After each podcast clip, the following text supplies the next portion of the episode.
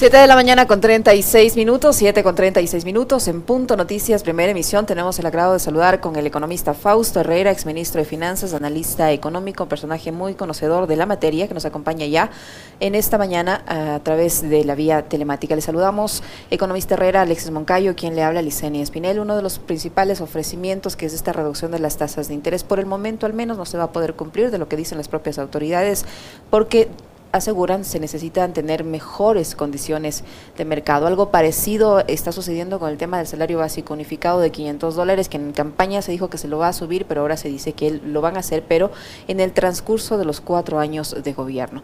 Eh, ¿Cómo eh, analizar esta situación? ¿Son viables todas estas promesas de campaña con las que se llegó a ganar la presidencia de la República y que ahora en la práctica pues están topando con la realidad que eh, les imposibilita cumplirlas al menos en el corto plazo? ¿Cómo está? Buenos días. Buenos días, Lecenia. Buenos días, Alexis. Eh, Bienvenido. un gusto estar aquí con ustedes y con toda la audiencia de Pichincha Universal. A ver, es una situación muy preocupante la que menciona el ministro Cueva, uh, dada que las tasas de interés y el costo del dinero es un factor importante para la reactivación económica del país. Y ya estamos casi llegando a las 45 días de, del nuevo gobierno y realmente sí es preocupante saber que un gobierno que llega después de ocho años de intentarlo no haya tenido las provisiones suficientes para ah, llegar y tomar las medidas que se necesiten, especialmente en una situación tan complicada como está el país. El país pasó el peor momento económico de su historia, o por lo menos desde que se tiene datos históricos. Y al parecer las autoridades económicas no han estado preparadas, o las autoridades no han estado preparadas para afrontar tremendo reto que se tenía. Bueno, eh, en política hay 100, 100, días por lo menos de ingresos de un, nuevo gobierno que se, le, que se le da de plazo para que tome las, medidas necesarias, ¿no? ya van pasando 45 días y se ve que no se está tomando las medidas necesarias. Nuevamente, es importante, o sea, no podemos esperar que el entorno económico mejore por las fuerzas, las circunstancias, las fuerzas del poder del mercado. Eso no, no, no funciona. Los países que están en crisis tienen que hacer política pública activa para que esas condiciones mejoren. Y una de las políticas públicas activas es tratar de eh, intervenir las tasas de interés en el sector financiero. Que se lo haga a la loca, no, no se pide eso, pero que sí, que sí se llegue a trabajar en, las tasas de interés para que pueda reactivarse la economía. Y se lo puede hacer, se lo puede hacer. Se lo hizo en, meses pasados, en años pasados se lo, se lo hizo y es necesario hacerlo, porque sin dinero fresco que entre a la economía para mover el aparato productivo, no saldremos adelante. Y la política económica y la política pública es necesario tomar decisiones para que las condiciones mejoren, no esperar que las condiciones mejoren y después tomar las decisiones que se tengan que tomar. Entonces, eh, tiene que rever mucho la situación del gobierno. Es necesario que el gobierno replantee nuevamente sus, objetivos. Y aquí una gran pregunta, o está con el sector financiero o está con la economía ecuatoriana. Yo creo que todos los ecuatorianos esperábamos que el nuevo gobierno esté con los ecuatorianos y no con el sector financiero en este punto.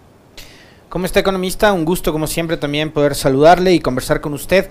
Hay un tema para, digamos, eh, para después seguir profundizando en la, materia que usted es especialista, que es la económica, eh, yo sí quisiera abordar de entrada el tema político, ¿no? Porque me parece que los ecuatorianos otra vez, otra vez la, la mayoría que votó el 11 de abril compró algo que finalmente no era lo que estaba en el puesto de exhibición. Eh, ¿Qué está pasando con la política en este país también? ¿no? Porque una cosa es lo que se ofrece en la campaña y otra cosa es cuando se encuentran ya con la realidad del país que les toca manejar.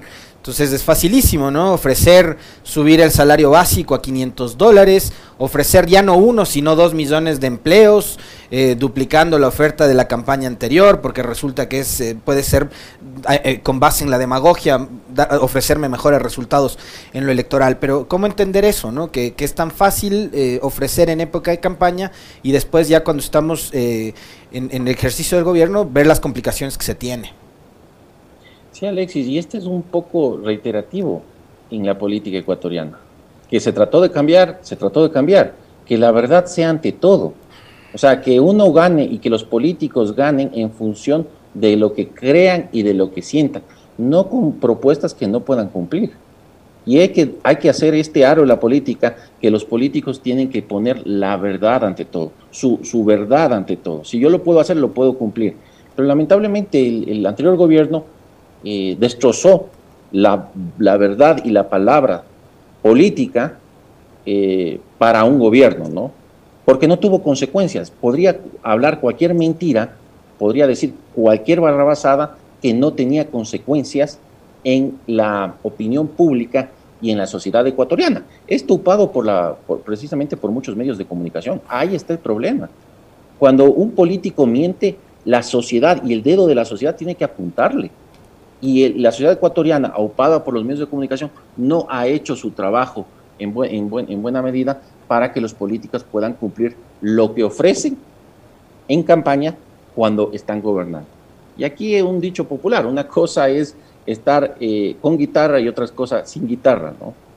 Entonces, una cosa es cuando uno es analista y critica al gobierno y otra cosa cuando es uno gobierno. Y nuevamente, aquí la, la crítica mía es que al parecer el gobierno no ha estado preparado para lo que se venía en una situación tan grave del Ecuador. Entonces, es necesario, todavía tiene el, el, el gobierno el tiempo Finalmente, el, que tiene la última palabra es el presidente de la República, el, Guillermo Lazo, para tomar las decisiones que se tengan que tomar. Ahora, em, aquí Guillermo Lazo comenzó diciendo, pidiendo de favor al presidente de la República que traten de bajar las tasas de interés. Eso por un lado. Y su ministro em, vuelve a decir que no va a bajar las tasas de interés porque la situación económica no es buena y no es favorable. Entonces, eh, hay que dar, para concluir tu palabra y como conclusión mía, hay que dar nuevamente ese valor a la verdad, que cuando uno dice lo que en campaña, lo que va a hacer, tiene que cumplirlo cuando, cuando se gobierna. Y cuando uno es candidato a la presidencia o está tratando de, punar por un puesto político, sabe a lo que se tiene, sabe lo que está enfrentando y sabe las restricciones que se tienen. No enterarse de las restricciones cuando uno está en el gobierno o cuando o cuando eh, se llega a la presidencia de la República.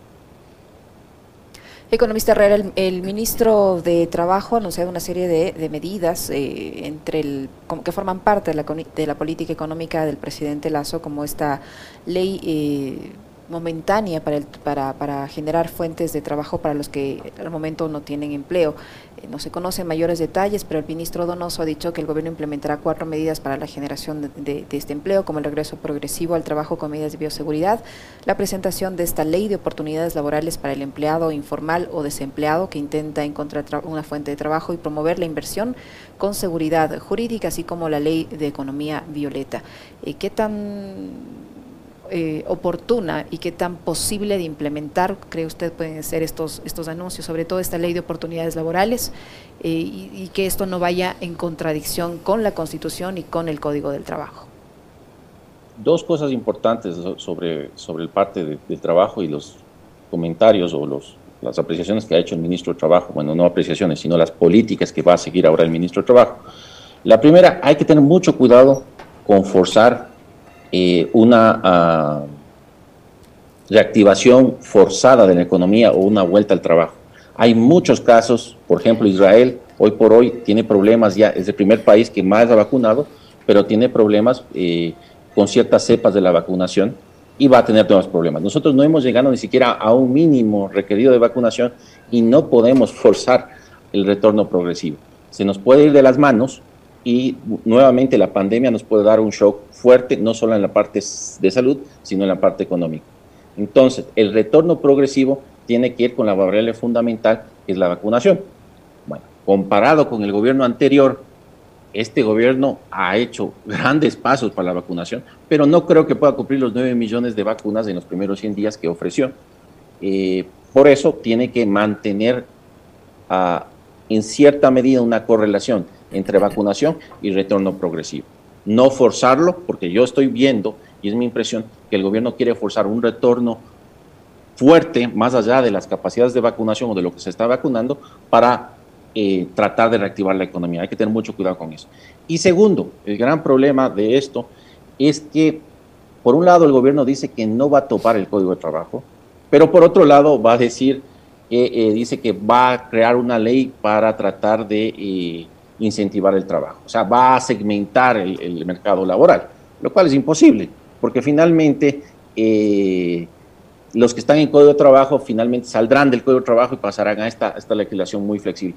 Y eso es muy preocupante por los derechos laborales y también por muchas de las cosas que ya se perdieron el año pasado con la mal llamada ley de ley de ley de, ley de pandemia o ley de ley humanitaria ley, humanitaria, ley humanitaria eh, no podemos seguir con eso tiene que ser muy claro lo que va a hacer el gobierno pero hacer dos segmentos en el mercado laboral no lo veo claro porque finalmente los que tienen trabajo van a decaer todos sus derechos laborales eh, y finalmente eh, van a verse afectados muchos de los de los de los uh, de los sueldos y de las de las de los derechos que se tienen que tienen los trabajadores ecuatorianos. Y ahí como consecuencia economista, ¿qué podría pasar, por ejemplo, con la seguridad social?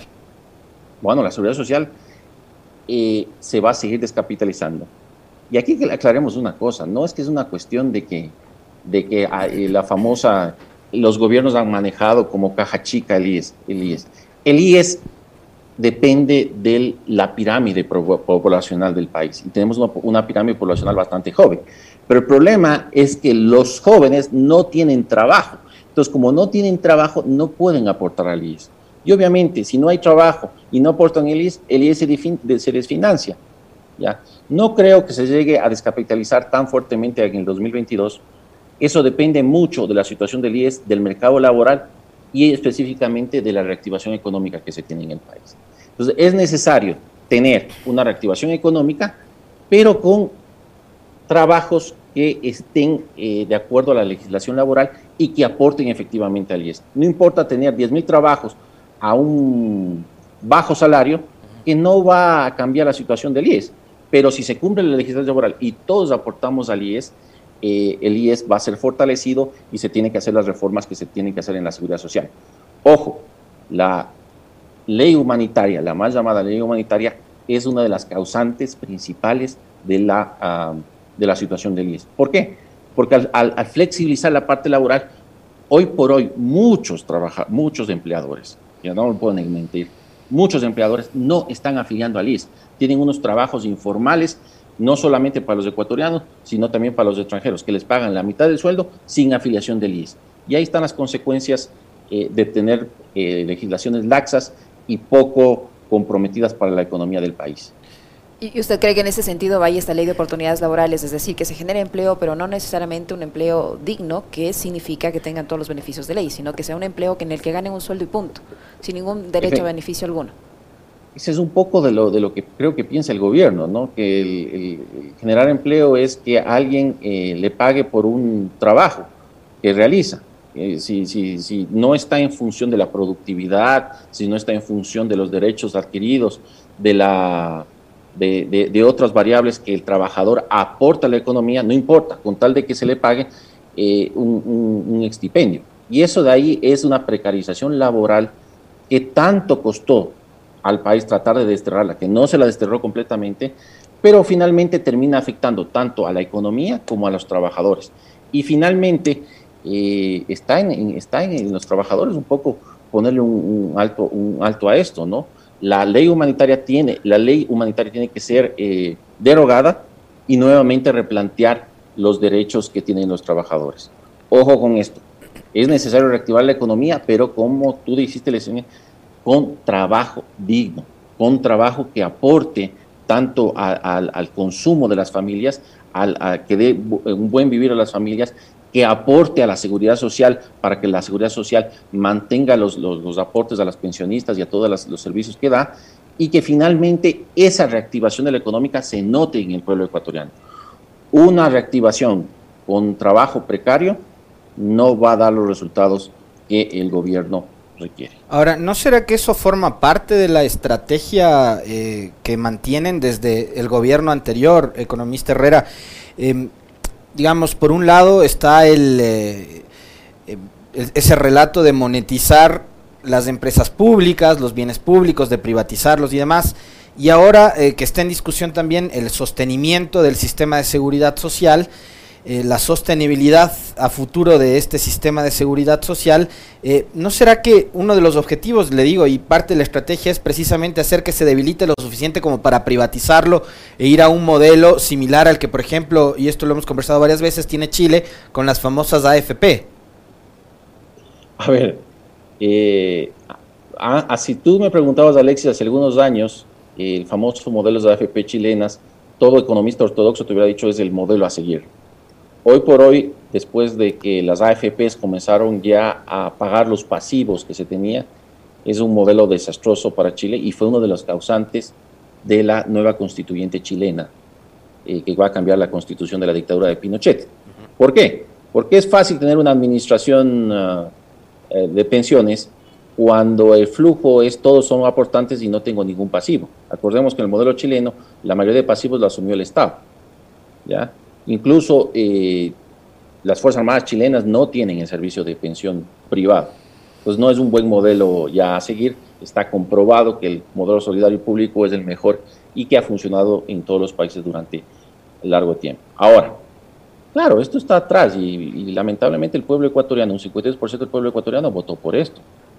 Eh, hay una estrategia detrás de eh, un poco eliminar la calidad de los servicios públicos ecuatorianos, eh, que comenzó en los 90, no se pudo hacer, el pueblo ecuatoriano luchó para que no pase eso, y nuevamente se toma esa agenda, que es un poco disminuir la calidad de los, de los servicios públicos y buscar esa agenda de privatización, monetización, como se llame, es la misma cosa, que es utilizar los activos.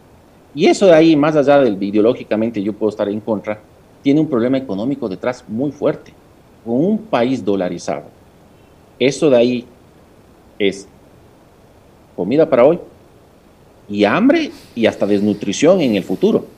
Porque al ser un país dolarizado, cuando uno privatiza esos, ese tipo de estos servicios públicos, las empresas públicas, claro, le vienen los flujos, los flujos ahora, el gobierno puede pasar su déficit, puede hacer las cosas normalmente, pero los ecuatorianos del futuro y el gobierno del futuro tendrá que coger dinero del, de los mismos ecuatorianos para pagar esa inversión que hicieron los privados, más las utilidades que saquen los, los, los privados. Es decir, están debilitando con ese tipo de política a la dolarización. ¿Por qué? Porque los dólares van a, que tienen los ecuatorianos tendrán que salir, no entrar, sino salir para pagar el activo que compró el inversor privado, más la utilidad que requiere por comprar ese activo privado. Y eso pone en serias dudas la dolarización. O hay que tener mucho cuidado con lo, las, que es las privatizaciones del sector público. Es comida para hoy, hambre para mañana, pero una hambre que puede volverse hambruna. Economista Herrera, el gobierno anuncia que espera recibir en el último trimestre de este año alrededor de mil millones de, dólares en derechos especiales de giro del Fondo Monetario Internacional eh, desde octubre del 2021, según eh, lo que han señalado. Eh, ¿Esto constituye un nuevo endeudamiento o, cómo se analiza este, estos mil millones de dólares del Banco del Fondo Monetario Internacional? Porque hay, hay analistas que dicen que esto no es un, endeudamiento, que esto no va a incrementar el nivel de endeudamiento que tiene el país. ¿Qué son, qué son estos derechos? derechos especiales de giro? Bueno, aquí tenemos que ser claros, muchos economistas heterodoxos exigíamos a principios de la, de la pandemia que el Fondo Monetario Internacional inyecte estos derechos especiales de giro, eh, que significa una inyección monetaria a la economía mundial. Es lo mismo que el banco, que, el, que Andrés Arauz proponía en la campaña a través del Banco Central, sino que esto, esto de acá es una inyección a nivel monetario. Esta inyección monetaria fue aprobada por los G7 hace algunos meses y efectivamente se lo hace ya operativo ante el Fondo Monetario Internacional. Efectivamente no es un endeudamiento, es una inyección de capital hacia los países miembros del Fondo Monetario. ¿Con qué fin? Con el fin de, rehabilitar, de rehabilitar o de reactivar la economía mundial. Eso, eso que se lo hace a nivel planetario, que se lo ve bien, aquí muchos analistas casi hacen apología de lo que es normalmente hace un país, que es inyectar liquidez de la economía para una reactivación pronta de la economía. Entonces, eh, esperamos que eso se cumpla. Eh, fue una propuesta de muchos economistas heterodoxos a nivel mundial, incluyendo Andrés Abrauz, Rafael Correa, mi persona, para que eh, los países G7 autoricen una emisión de, especiales, de derechos especiales de giro DEX del Fondo Monetario Internacional, que es un salvataje monetario a nivel mundial para una reactivación pronta de la economía. Y le toca mil millones al Ecuador, ¿no? Economista, volviendo al, volviendo al tema de la negativa de, bajar las tasas de interés en este momento, eh, digamos, no es, no es una suerte de contradicción, digo, porque eso podría significar que ante la falta de recursos, eh, eh, la gente, una vez que bajan las tasas, podría nuevamente acceder al sistema bancario, no sé, un crédito de consumo o productivo, qué sé yo. no es un contrasentido, porque si el ministro dice, voy a esperar a que la situación económica del país se estabilice, se ponga bien y demás, capaz que lo logra bajando las tasas de interés. ¿Hay, hay, hay una contradicción o no? Es que Alexis, esa es la contradicción. Esa es la política pública, una política pública o no hacer nada. ¿ya? Si yo dejo la mano invisible que se haga y que las mejores condiciones se mejoren, eh, a lo mejor nunca se mejoren las condiciones y nunca bajarán las tasas de interés. Entonces, el Estado tiene la obligación de poner las condiciones para que las condiciones económicas mejoren.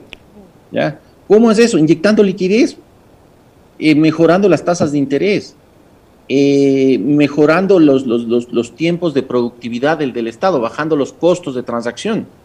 Eso lo puede hacer el Estado. Eso lo puede hacer la, parte vacunando más, más rápidamente. ¿ya? Eso son política económica activa. Entonces es una contradicción.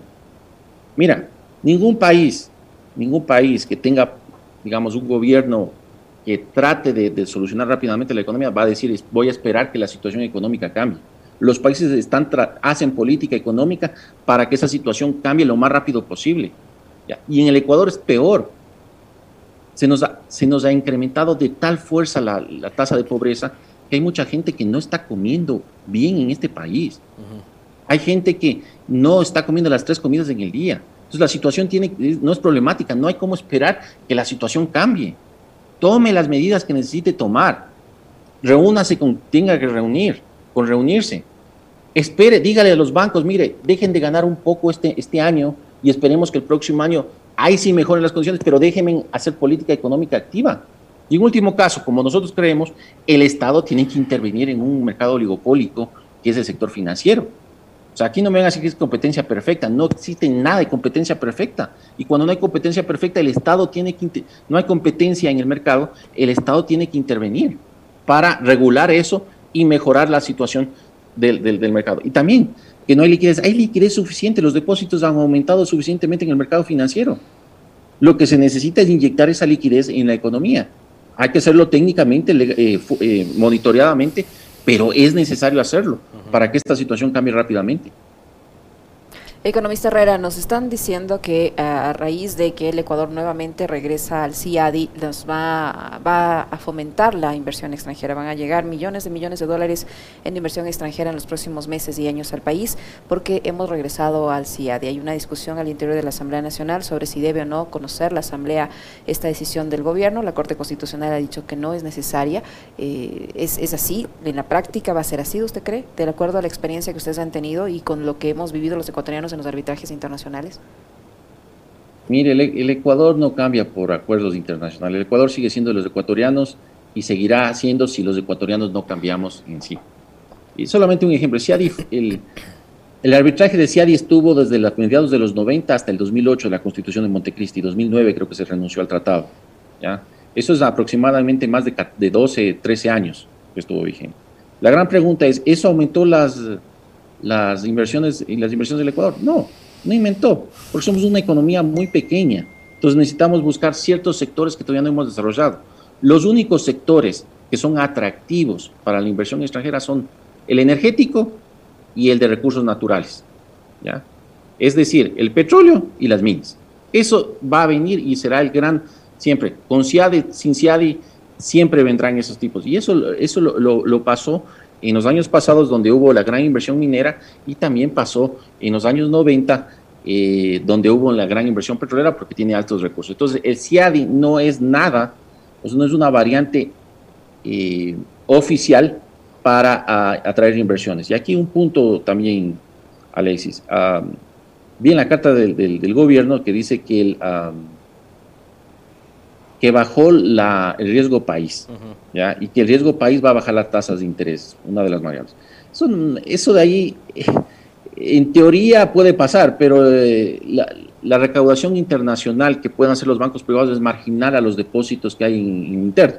Es decir, los, los, bancos prestan por los depósitos internos, no prestan en función de lo que recaudan en el, en el exterior y pueden recaudar a tasa de interés. Y tan es así que las tasas de interés no bajaron, estando, por ejemplo, en enero del 2017, después de la política económica de reactivación que aplicamos en el año 2016, se bajó la, el riesgo país a 400 puntos. ¿ya? ¿Bajó las tasas de interés? No, no bajaron las tasas de interés, porque hay otros detonantes que hay detrás del, sistema financiero y que no son el riesgo país. Esto da ahí como un poco de conclusión al famoso CIADI de atracción de inversiones. Hay cosas que, que no, no, no van a cambiar la situación del país, por más que quieran hacerlo ver y teóricamente piensan que es así. Nunca funcionó y no va a funcionar nuevamente. Yo, yo quisiera hacerle una, una, pregunta final de mi parte, porque ya se nos va terminando el tiempo también. Eh, bueno, más, bien son dos preguntas, dos dudas que tengo. Una económica. Este, hay eh, una suerte de recuperación de los precios del petróleo. Tengo entendido que el WTI, que es el referencial para, para nosotros, está por encima de los 76 dólares. ¿Cuánto eso puede ayudar o perjudicarnos en este momento, tomando en cuenta este nuevo sistema de bandas bajo el cual se ajusta el precio de los eh, galones de combustible, por ejemplo? ¿no? Eh, y eso cuánto le va, le va a significar al Estado también eh, poder tener en sus arcas. Y por otro lado, economista, usted el otro día, a propósito de lo que está sucediendo, con el contralor Pablo Celi publicó un tuit que eh, tuvo un cierre contundente, ¿no? Dijo, por mi parte buscaré justicia. ¿Qué es lo que debería pasar con Pablo Celi? Eh, tengo entendido que usted también fue uno de los perseguidos por la Contraloría que él eh, lideró a partir de una suerte de investigación, entre comillas, que hizo al tema de la deuda. Gracias Alexis por tus preguntas. A ver, en primer lugar, siempre va a beneficiar para el país un incremento del, del precio del petróleo. ¿Ya? La diferencia es que parte de ese incremento del petróleo iba a la población ecuatoriana, hoy no va a ir a la parte de la población ecuatoriana, sino va a ir a las arcas estatales, que servirá para, otros, para otras cosas o para lo que decide el gobierno. Entonces, cualquier incremento del precio del petróleo beneficia a la economía ecuatoriana en su conjunto. La diferencia es a dónde van esos recursos. Eso por un lado. Ahora, lamentablemente, tengo que decirte esta recuperación del precio del petróleo no es completa porque el gobierno anterior bajó la producción petrolera del, Ecuador. Entonces, por un, por un lado, oh, incrementa el precio, pero por otro lado, producimos menos petróleo por eh, la ineficiencia política del gobierno anterior. Eh, eso por responderte la pregunta del petróleo. Respecto a lo segundo, sí, efectivamente, yo tuve algunas glosas por el manejo de deuda pública. Gracias a Dios, y gracias al trabajo de mis abogados, la justicia me ha dado la razón en muchos de los, de los juicios que, se, he seguido contra la Contraloría General del Estado y esas glosas malintencionadas que hizo. La justicia finalmente nos ha dado la razón. Y lo que ha provocado finalmente es un daño reputacional y, profesional al, al, buen nombre durante toda esta administración y toda la, digamos, el amarre que hizo Celi con un grupo de gente dentro de la Contraloría para que eh, se vea eh, o haya esta persecución. Entonces sí, yo tomaré eh, las decisiones que mis abogados y, yo consideremos las decisiones que se necesiten tomar para recuperar y que se me haga justicia respecto a las arbitrariedades que se me, se me han hecho durante estos años. Creo que cada uno tiene que pagar y dar la cara de lo que se da y para más allá de que eh, nunca es bueno que un ser humano padezca ese tipo de cosas, pero hay gente que eh, se olvidó, pasó de ser de ser, de ser humano y, utilizó sus puestos para perseguir a la gente y, se necesita que en este país que haya justicia.